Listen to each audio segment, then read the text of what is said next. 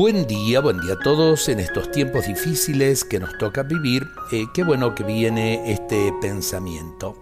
Sabemos que los límites, temores, imprevistos, cansancios, dolores o sensaciones negativas son parte de nuestra vida, lo aceptemos o no.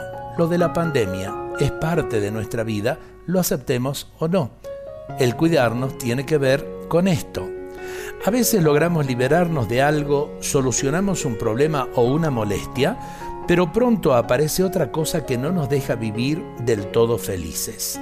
Entonces, ¿no será mejor aprender a convivir con esos límites, dejar de mirarlos como enemigos mortales y asumirlos como un aspecto más de la experiencia cotidiana? Esa es una gran sabiduría, quizá la más alta sabiduría de los caminantes por esta tierra.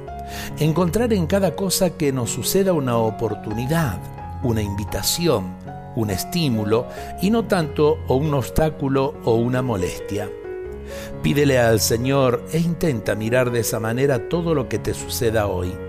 Cuando encuentres una contradicción, una dificultad o un obstáculo, pregúntate, ¿Qué puedo aprender de esto? ¿A dónde quiere llevarme el Señor a través de esta experiencia? Y nos preguntamos también, eh, ¿qué nos quiere decir el Señor a través eh, de esta realidad que nos duele a todos? Eh, de una pandemia que realmente puso en vilo a todo el mundo y a las grandes potencias de la tierra.